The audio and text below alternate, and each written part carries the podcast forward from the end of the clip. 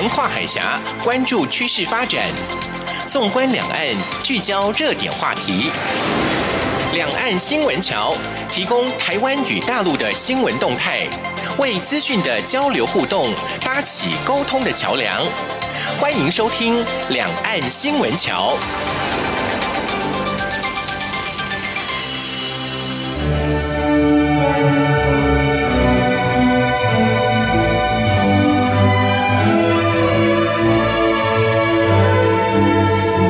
听众朋友，您好，这里是中央广播电台两岸新闻桥，我是赵伟成。现在各国都在用不同的方式进行减速行动啊，这个“塑”呢是塑料的“塑”，减速行动。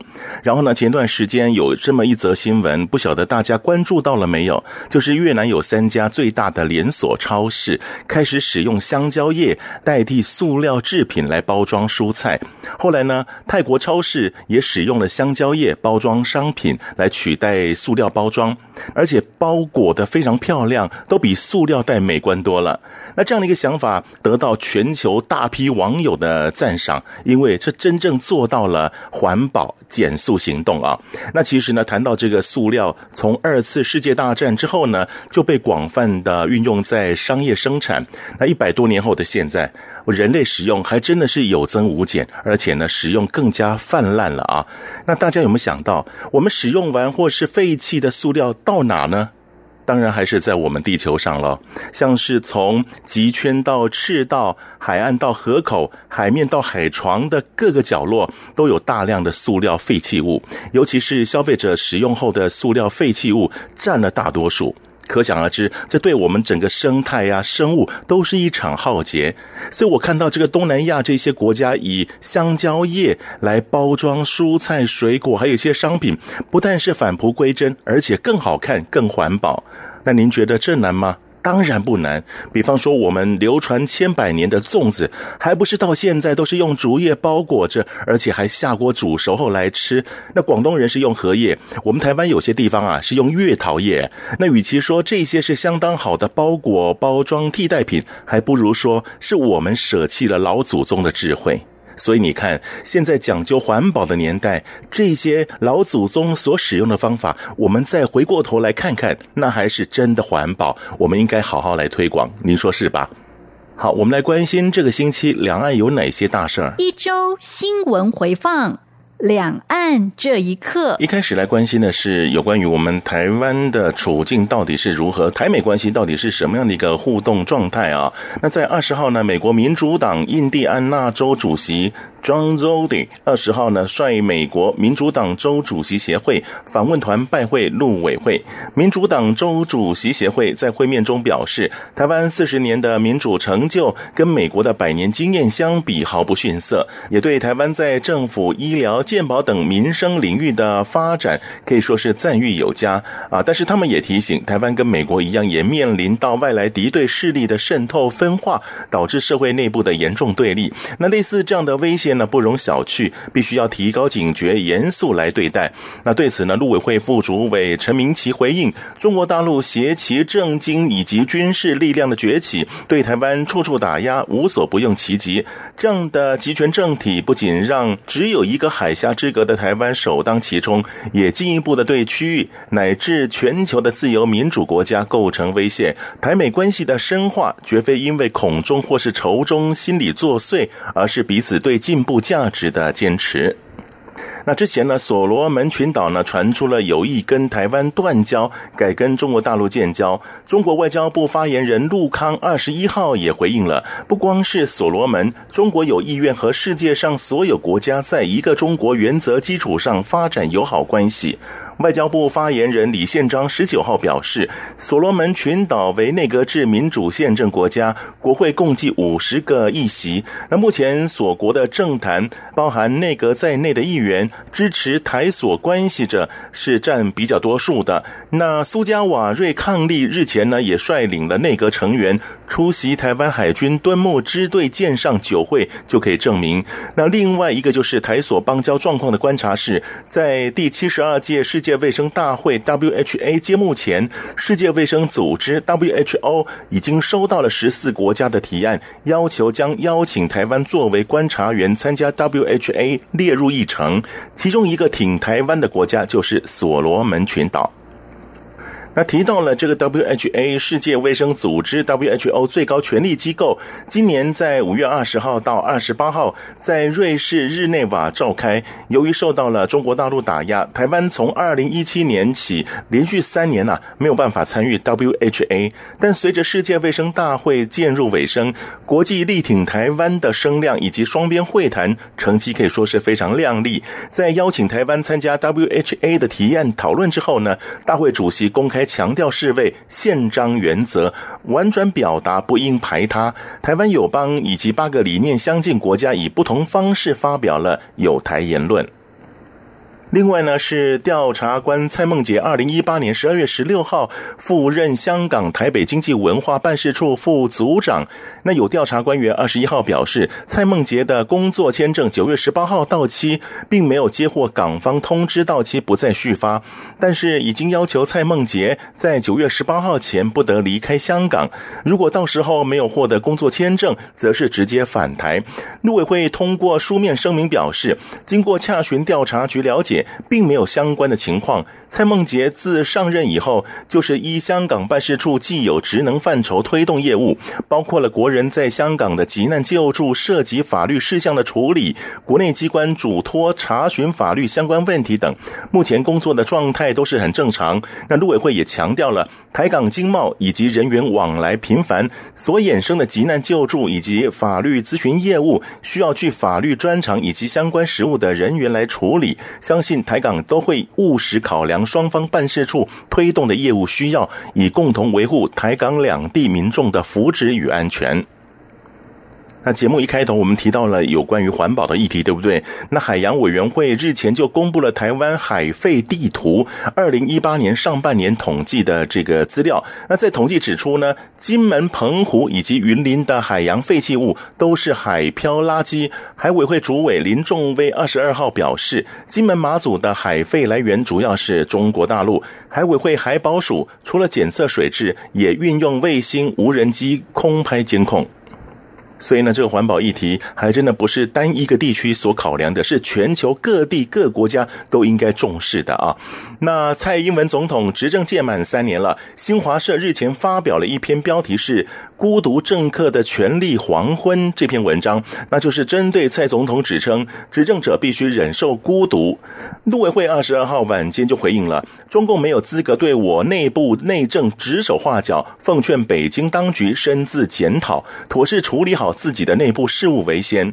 陆委会主委陈明通二十三号在立法院内政委员会受访时表示，北京不愿面对中华民国的存在，对我们民选政府、民选的领导人这样的一个不应该的谈话、不恰当的谈话，是无助于两岸关系的和平稳定发展。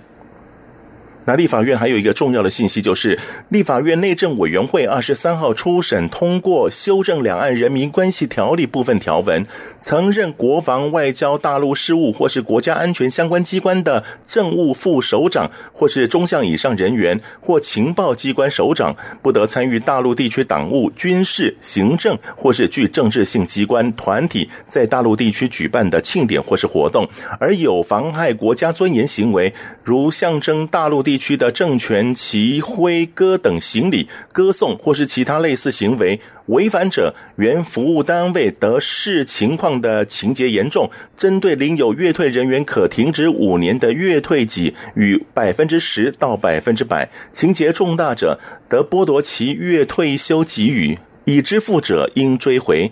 针对领一次退人员，处新台币五十万元以上五百万以下罚锾；已领取的奖章、勋章、还有执照、证书等，都应追缴注销。接下来这一则新闻，我想引起了全球各地的关注，你也可以说是非常的轰动啊！就是台湾在十七号三读通过司法院释字第七四八号解释施行法草案，成为亚洲第一个通过同性婚姻合法的国家。相关消息在新浪微博上引起热烈讨论，并迅速登上热搜榜。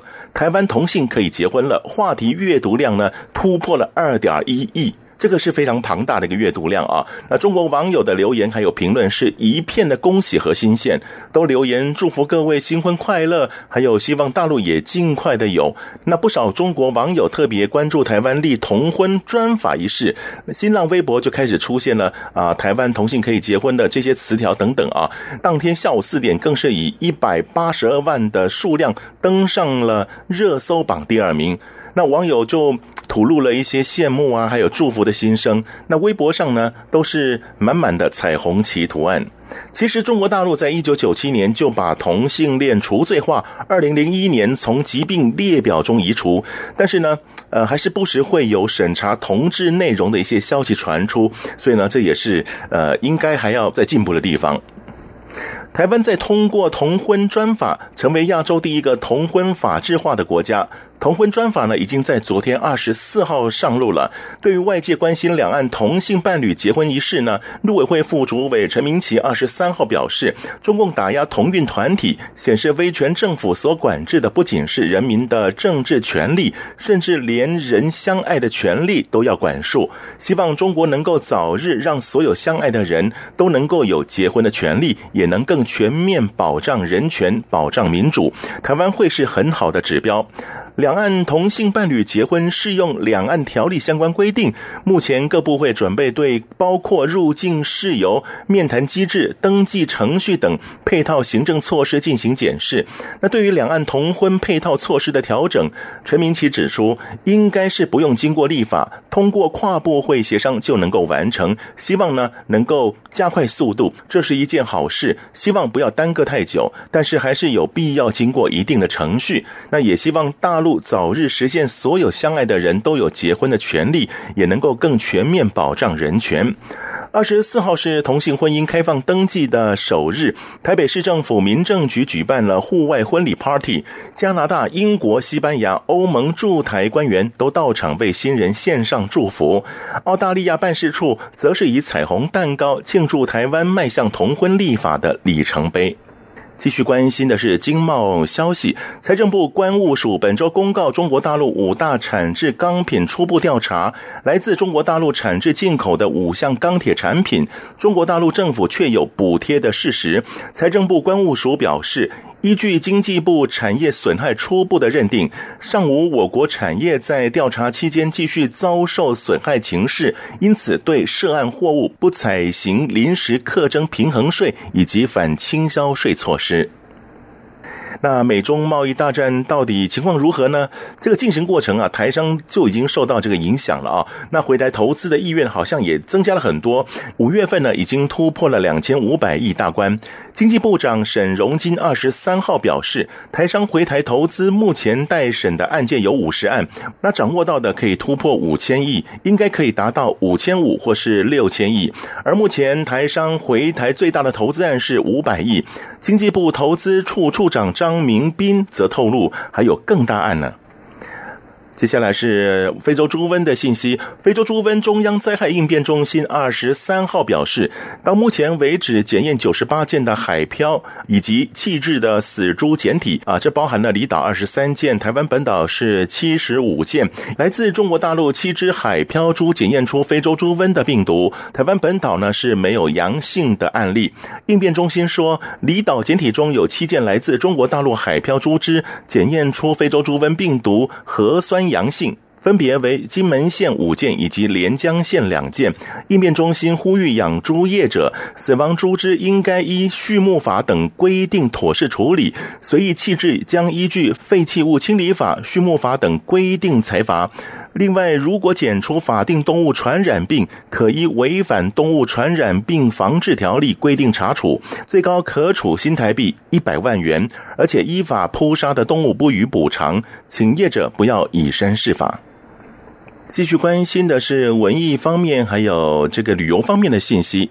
致力研究并推动两岸妈祖文化交流的福建省莆田学院教授徐建成等一行人，二十三号访问了桃园市中立区仁海宫以及桃园区的慈护宫。而福建省莆田的莆田学院设有妈祖文化研究所，是妈祖信仰发源地唯一的一所本科院校，常年来积极开展两岸妈祖文化研究活动。徐建成目前是大爱妈祖福建文化传播公司董事长，也是中华妈祖文化交流协会常务理事，并在莆田学院担任客座教授，弘扬妈祖慈悲为怀的精神。二十三号前往供奉主神妈祖的中立区仁海宫、桃园区慈护宫参访，与仁海宫总干事苏旭东、慈护宫主委吴正宗等人进行了交流。而非遗绽放千年辉煌，二零一九泰山非遗文化大展二十三号上午在基隆长荣桂冠酒店隆重开幕。展会由山东省泰安市台胞台属联谊会、中华海峡两岸交流促进会主办，山东省泰安市民间文艺家协会、基隆米雕艺术学会协办。泰安市民间文艺家协会会长刘延良指出，这次基隆展览的作品都是通过了周密的组织，层层选。拔而出，并邀约现场来宾参加九月五号在山东举办的第九届海峡两岸泰山石敢当的文化节。台湾文化部策列文化资产技术保存者基隆米雕艺术学会创会导师谢元章，同时在现场也展出系列作品，让两岸民众享用一场非遗文化的盛宴。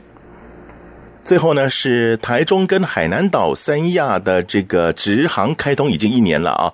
那三亚市旅游和文化广电体育局调研员唐四显率领了当地旅游业者百余人来到台中进一步的交流。唐四显表示，三亚与台中直航开通一年来，年平均载客率达八成以上。三亚与台中航程大约是两小时，交通非常便利，海滩和气候也非常宜人。希望三亚能。成为台中人海外旅游的新选项。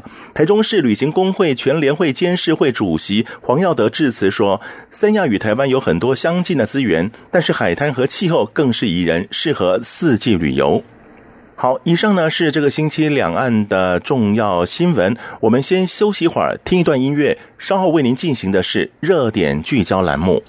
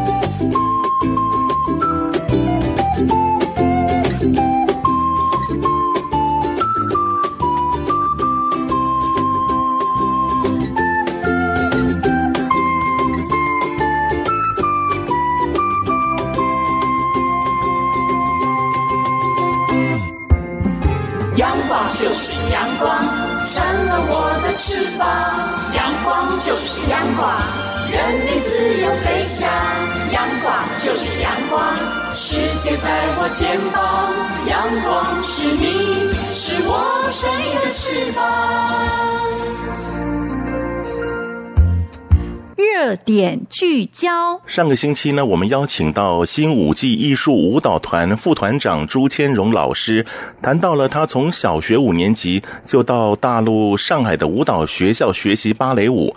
而从念书的角度来看，小小年纪要适应新环境，还得要适应差异的文化，比方说学简化字、老师的上课方式、上海当地的习俗等，这些他都做了调试。那以他接受舞蹈专业训练的部分来讲，像是别于台湾的课程安排，还有俄罗斯老师的指导方法等，都要全心的投入理解。这对朱千荣来讲，这么小年纪就体验了两岸的教学异同，也算是一种成长。当然，这也要让台湾家长深刻的明白，如果你也是要让小孩到大陆念书的话，如何跟小孩沟通，如何调整心态，如何做好准备，都是必须要注意的地方。那今天我们就继续请朱千荣老师来分享两岸古典舞蹈的发展以及交流的情况。朱老师您好，您好。上个礼拜访问到您啊，觉得哎呀，这个学舞还挺辛苦的啊，尤其是在这个他乡异地，在大陆学习，毕竟呢啊，也是在一个非常专业的环境，才能培养一个杰出的舞者嘛。但是您回到台湾之后呢，感觉好像也受益良多。我们台湾的风气比较开放一点，是不是？让你觉得有很多的创意在里头啊？那今天我再一次请教你一下，因为毕竟你经历很多这个舞蹈的啊一些过程啊。那您您觉得呢？大陆跟台湾台湾的学舞的风气怎么样呢？因为你自己是在台湾从小学到大，然后中学到大陆去念书嘛。那你看到你很多同学，他们也是从小学到大，可是毕竟是一个专业领域里面。除此之外，其他的生活当中，送小朋友学舞的风气兴不兴盛呢？嗯，还蛮兴盛的。其实。大陆的家长，我感觉好像比较愿意放手，因为他们很多都是从小就是离开自己的家乡，然后去别的城市读书，然后都是住校，就父母其实还蛮愿意送小孩去，就是好的学校，就住在那边，然后就完全交给学校管，都不会去插手很多。对，然后但是像台湾的家长比较多是舍不得放手。就是觉得说啊，这样太远了，然后就要选离家里最近的学校什么的，对，这个还有点不太一样。所以我觉得大陆的小孩其实还蛮独立的，说实话。然后就是，然后教育上面感觉大陆的教育会让小朋友，就是不管你是不是学舞蹈，就是他就会希望你要开口讲话，就是要有台风，从小训练就是上台。的那个表演要发言要大方啊什么的，可是就会感觉台湾的小朋友相对来讲比较害羞一点点。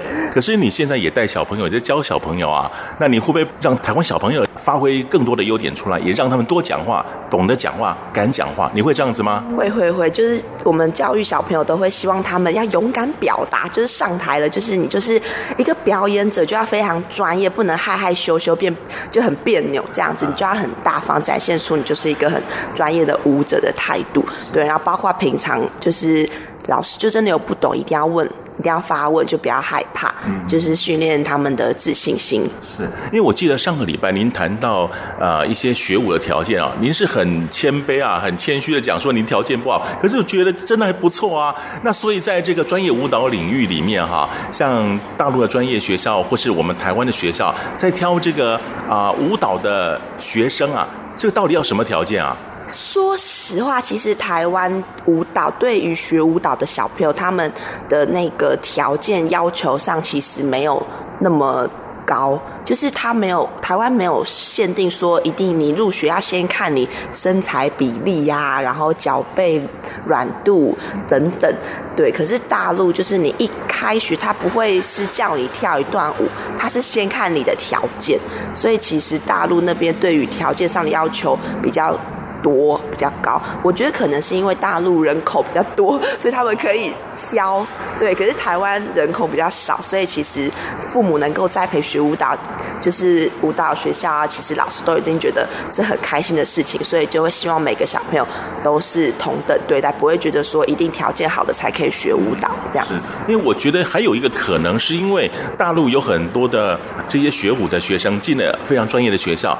他们的未来出路可能就是一个专业的舞者。那台湾有很多小朋友在学这个芭蕾舞的时候呢，可能父母只希望啊培养一个才艺，然后只是一个兴趣让他发挥，不见得希望他将来当舞者。有没有可能这样子？非常多都是这样子。对对对对对，没错没错没错。其实这一点说的非常非常好，就是为什么就是是这种有差异性，是因为大陆你如果真的进了舞团，你真的是可以变成一个职业的舞者。他是你的，就是完全是一个工作，你不需要又跳舞，然后又要去教课，又要去打工。对，其实台湾学舞蹈的小朋友真的非常非常辛苦，所以我们台湾也需要像你们这样的团体、这样的舞者来推动这个舞蹈的艺术这种学习的氛围嘛，对不对啊？对，其实现在台湾很多团体、很多艺术、很多舞蹈的团体都非常希望可以给就是舞蹈人在更多的的机会被。大家看到，然后尊重加上支持，对，希望可以越来越好，就是舞蹈这一块。当初在大陆念中学的这个舞蹈学校，很多人都是专业舞者。那据你所知，你们学长姐啊，或者说你们班上同学，他们在毕业之后从事舞蹈工作的多不多？非常非常多，就是我同学现在几乎都是从事舞蹈的方面。对，要么就是出来毕业之后，大学毕业之后就是当老师，直接是进学校当老师，或者是也有在外面就小迎新舞蹈学校的当老师。也有，然后也有进舞团的。有一位男生，我们班有一个男生叫做赵俊雄，他很厉害。他后来毕业之后去国外考团，然后就考到国外的一个团，我现在有点忘记。但是他现在就是在国外当职业舞者，对的部分。对，然后也有，就是几乎都是从事舞蹈，不然就是也有自己开舞蹈教室的，也是有。那台湾呢？啊，你因为你你台湾的大学的这些学长姐，你这些同学。有没有人没有从事这一行的？有有有，也有没有从事的，就是应该很多都是当老师居多啦。目前是都是当老师居多。那您觉得两岸的表演风格有什么不一样的地方吗？呃，就还是在于那个创意这一块。对，就是我们的舞蹈会比较创新一点，就是会比较融合多元化。但现在其实大陆那边也慢慢越来越多元化了，就是他们现在就吸收很多。就是地方的文化啊什么，所以他们现在也是会融合很多舞蹈，都有很多元素在里面，不会很单一。对，是越来越进步。我们一开始提到了，就是说大陆他们在挑舞蹈学生的时候，很注重外表那一些条件嘛，对不对？那台湾比较开放一点啊，你可能想学，有兴趣学啊，有有这个动力学就可以学这个舞蹈。除此之外，我们还有什么优势吗？那对岸又有什么优点呢？呃，我觉得我们的优势是我们的头脑真的相对来讲比较思维比较活络一点。我觉得啦，我觉得台湾那个舞蹈人的那个思想比较活跃，就是我们真的会比较就是多元化一点，会而且会比较有国际观。我个人觉得啦，对。可是大陆那边，我现在也蛮久没有回去。对，现在不太知道舞蹈那一块有什么变化，但是个人看就是电视或者是他们有舞蹈比赛的节目，我个人是觉得他们推动艺文方面非常非常的多，而且现在很多台湾舞者或是舞团的演出也都是会跟大陆那边做交流，都会去大陆做一个表演。呃，我看您资料，您不管是大陆、台湾都曾经参与过一些演出啊，还有一些舞蹈表演啊，在心情上啊，或是表演方式上，您觉得两岸有什么不同吗？呃，我我其实有点吓到哎，就是 因为像台湾，就是剧场里面演艺厅看表演的，就是地方是完全禁止饮食的，就完全不能吃东西。可是呢，就是大陆他们那边好像就是他们没有规定说一定不能吃东西，所以就很多观众就会偷带东西进来吃，对，或者是剧院。外面会连接电影院，然后就会卖爆米花什么的，所以其实经常会把剧场搞得蛮脏乱的，就是会有垃圾遗留。对，所以其实我觉得台湾观众的素质还是比较好一点。对，可是我觉得他们现在也好很多，已经在就是有在宣导这一方面，就是看表演的演出，禁止饮食这一块，禁止摄影这一块，就是台湾其实还蛮注重著作权的问题，就是版权啊什么的。大陆那边会比较缺乏这种意识。那心情上呢？因为我为什么这么问？因为有一次我到福建主持一个文艺的晚会。哦，那场面呢，还有舞台大的跟什么一样啊？那现场也有一些舞蹈团的这个演出，那我就觉得我自己站在台上，底下人这么多，我自己都会紧张了。那台湾可能自己的环境比较习惯一点，可能人就没那么多，那舞台也没那么大，我可能觉得在台湾我比较安定一些。那我不知道您您自己呢？呃，其实说实话，我的心情都是一样的，也就是都是。就是演出前一定都是很紧张，对。然后其实舞台都是演艺厅，其实台湾也有，就像国家戏剧院呐这种去演出的话，我们也都还是很紧张。然后去国外，当然就进那种就是保利剧院呐这种地方演出的话，当然相对会比较紧张一点。就如果是比较大场地、比较高规格的，就是舞台的话，我们大家就会比较舞者们都会很兴奋，演员都会很兴奋，觉得说哇，就是很漂亮呐，很大，然后很多观众就是对。其实我觉得不管在哪。一个地方，包括我们之前台艺大有带我们去日本做一个交流的演出，就是去那个名古屋还有北海道做一个艺术节的活动，然后也是都是很紧张，所以我觉得不管在哪里，其实表演者要上台之前 都一样紧张。那在观众回应方面呢？你刚刚也提到，您也到过日本去演出嘛？您觉得每个地方的观众他们回应是怎么样？是掌声回应呢，还是大声的叫好呢？还是说用什么方式来？做他们对于舞者的支持，呃，对，其实观众们都还蛮。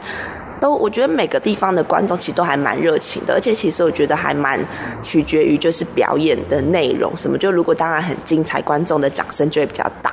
所以我觉得就是以观众回应的程度来看，我觉得每个地方都差不多，都还蛮热情的，而且都很开心。而且我觉得大陆其实他们他们的观众，我觉得普普遍，我个人觉得还是很觉得台湾的团体的演出很有品质。所以其实我们台湾的团体就是挂就是台湾。的话呢，就是一般票都还卖的蛮好的。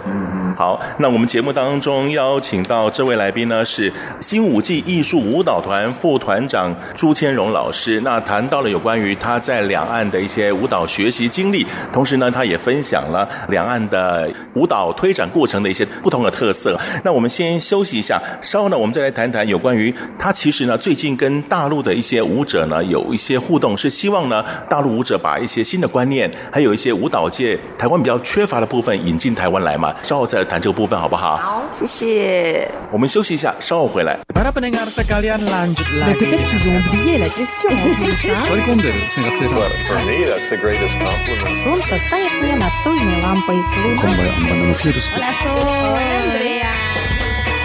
无论你在世界的哪个尽头，请你跟我这样做。Turn on your radio，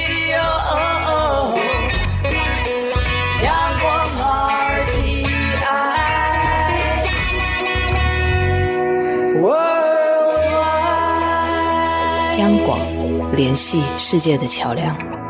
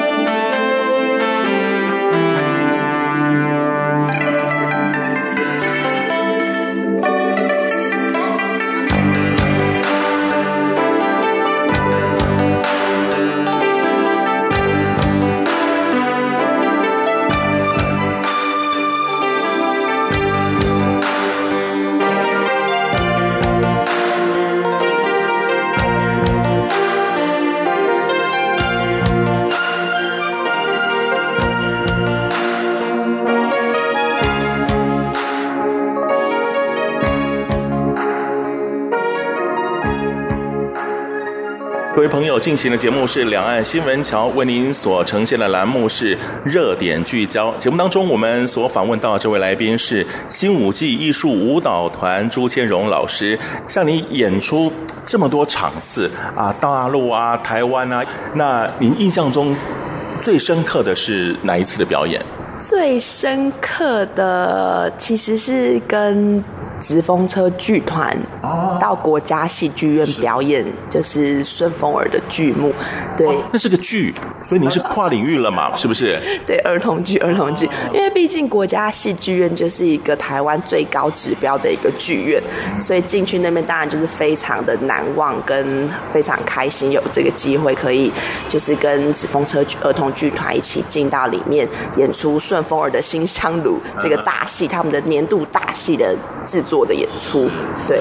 可是剧跟舞蹈之间，你要怎么去融合啊？呃，因为儿童剧的部分，其实舞蹈的比例占的还蛮重的，因为是主要是给小朋友看，所以当然就是以场面啊、热闹、很开心，就是很需要歌舞的部分，所以其实舞者的部分还蛮多的。了解。好，那我们刚刚谈到这个两岸交流的部分，因为我看呃，你们有一个 Facebook，有这个两岸舞蹈艺术交流平台，对不对啊？当初会成立这样一个平台的功能是什么？目的是什么呢？呃，这个目的就是因为我们从小在大陆念书嘛，在上海念舞蹈学校，所以我们是很希望可以把大陆的一些舞蹈的观念，就是一些教育上面好的教育来带进台湾。对，所以希望可以请到大陆的名师来帮台湾的小朋友，就是很想要走舞蹈这一块的学生。做一个平台，让他们可以多看到外面的世界，做一个学习。好像你们之前已经办了几场的这个两岸民间舞以及芭蕾舞的交流课程，是不是？是是是。就是大陆老师来吗？对对对，办了两届，办了两届。一位是就是徐秀婷那个老师，他是非常专业，就是在教民间舞这一块。哦、对，他现在是在小迎新，就是小迎新是大陆一个非常非常大的一个舞蹈，就是才艺培训。机构就很多部门，然后徐秀婷老师是专门负责舞蹈这一块部门的，对，所以他就来教授我们小朋友的民间舞的部分，对，所以效果都非常好，对，然后还有另外一位芭蕾老师是陈露老师，他是北京舞蹈学校芭蕾舞科系毕业的，然后现在也一直都是在学校里面教芭蕾舞的课程，对，所以他也是就是教授了台湾的学生一些。就是怎么样练，你跳的会比较好，感觉上啊的教导，所以其实小朋友都受益良多。所以他们带来是什么样的课程内容啊？呃，就是一位老师是民间舞课程，民间舞的课程就是少数民族，对，教舞还是教观念？教舞，教舞，对，教舞蹈，然后跟观念，嗯，对，然后就是围棋一次都是围棋两个礼拜。两周的时间，对，所以你让台湾的学生跟着老师一起学，是不是？对对对对对，就是来授课。对，他们是来授课。那我我们台湾的小朋友这么小年纪，他们听得懂大陆老师教的那些专业内容吗？对，小朋友就会就是会跟我们讲说，老师们的口音就是很特别，对，在口音上会还蛮特别的。可是其实都是听得懂的，对，是没有问题。因为其实我们都是讲普通话，所以在交流上是真的完全没有问题。那现在啊，因为你经历很特别，你在台湾啊念大学，学台湾的这个专业舞。舞蹈，然后呢，你在大陆呢受过很长时间的芭蕾舞的专业训练，那现在呢你自己也当老师了，那你怎么融入两岸的一些特色来教导学生呢？嗯，其实我们教导学生一开始的时候，其实还比较不习惯，就是台湾学生学舞的模式，因为其实一般在大陆，我们学舞都是进专业学校之后，就是平日上学的日子就好好念念书练功。然后暑假寒假可能就会休息，可是，在台湾感觉好像就是非常非常忙碌。台湾的小孩真的非常非常忙碌，就是平日。跟暑假好像没有什么暑假。然后啊，我了解，因为台湾的母亲、父亲就像虎爸虎妈一样啊，希望小朋友可以多学一点东西，但是爸妈也忙，所以希望呢有老师来带领他们，自己就省了这个麻烦了，所以把小朋友塞了好多课程啊，不只是舞蹈，可能音乐，可能其他什么跆拳道都塞满了，对不对？没错，没错，我觉得这个其实非常的就是我很困惑的一件事情，就是感觉。就台湾的家长很喜欢，就是把小朋友变成十项全能，就什么都要学，然后什么都要学，然后就是讲，就是感觉看小朋友可以走哪条路。但我觉得这个很好，没有错，可是就会时常会觉得很浪费小朋友的时间。嗯，对，是，所以你看，呃，像我们朱老师，他自己在小时候呢，那时候在台湾哦，他也是学芭蕾舞的，可是他是一心一意的，哎，就跳芭蕾舞，然后父母也不会太给太给他要求不同的这种学习科目，因为压力太大了。那但是现在反而台湾变成很多父母希望孩子学越多越好，然后呢，时间排得越满越好，然后不要让自己操心越好。其实这样反而揠苗助长，害了小朋友。对对，我觉得这样其实真的比较没有那么。好耶，因为，对啊，多元化是很好，可是有时候就是真的搞得小朋友好像，我觉得小朋友会让小朋友觉得他太多机会可以选择，就是我这个也可以学，这个也可以学，就是不会那么在意说我学这样东西要很认真去学这件事情。嗯。对，所以我们台湾的父母亲要稍微的收敛一下，检讨一下，不要再让小朋友没有寒暑假，没得休息，然后每天都在上课、上课、上课了哈。对对对，因为像大陆的小朋友，就是感觉他们就是平常上学的时候就非常非常认真在学一样一件事情，对，所以他们就会学得很比较好，就很精，所以他们暑假寒假就可以稍微的休息，不会说还要继续再学什么什么什么什么都要学这样子。哦，他们是让小朋友比较。专精的走啊、呃，某一个兴趣这样子。那我们台湾是什么都学，然后每天都很忙。对对对，真的就是这样。好，那就请台湾的父母稍微的啊，这个参考一下我们朱老师的建议了啊。好，那谈到这边，我想就想了解了啊，你现在该做事好像都做过了哈，舞蹈。专业表演你也做了，那现在当老师，呃，目前的工作，然后呢，也跟着团运作去推展一些舞蹈艺术嘛，对不对啊？那未来呢，我不晓得你有什么样的想法，有什么样的计划呢？呃，未来我们今年是有已经。确定有申请到，就是桃园客委会这边的演艺团体补助计划，对，所以我们今年十月十五号会在桃园市妇女馆的演艺厅做一个芭蕾结合客家舞蹈的演出，对，希望大家多多支持。好，那您有这个两岸舞蹈艺术交流平台，嗯，当然也请大陆的老师来到台湾教舞蹈的一些观念，还有舞蹈的一些技巧了。那未来在两岸的舞蹈交流方面，你有什么想法呢？对，我们会继续就是办这个两岸交流的课程，对，所以还是会邀请就是大陆的老师。专业的老师来帮我们的台湾小朋友授课，让台湾的小朋友的眼界再打开，可以再看到更多不一样的东西。好，那我们呃一连两个礼拜，非常谢谢新舞季艺术舞蹈团的副团长朱千柔老师帮我们介绍这么多两岸的一些舞蹈方面的交流，感谢您，谢谢，谢谢，谢谢赵主持人，谢谢您。听众朋友，我们先休息一会儿，稍后呢再回到两岸新闻桥。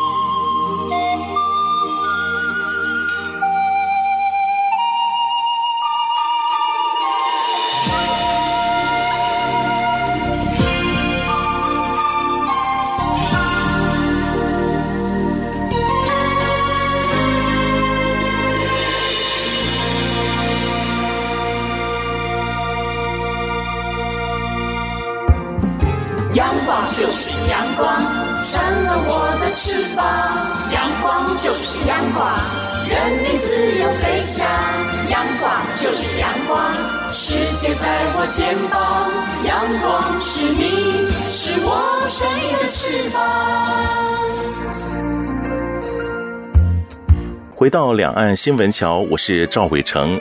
这个星期，我们台湾的一则新闻可以说是引起全世界的网友，还有这个人权组织，还有各个国家的关注。也就是我们台湾通过了同性伴侣结婚相关法令。这个在我们节目一开始的新闻就已经提到了啊。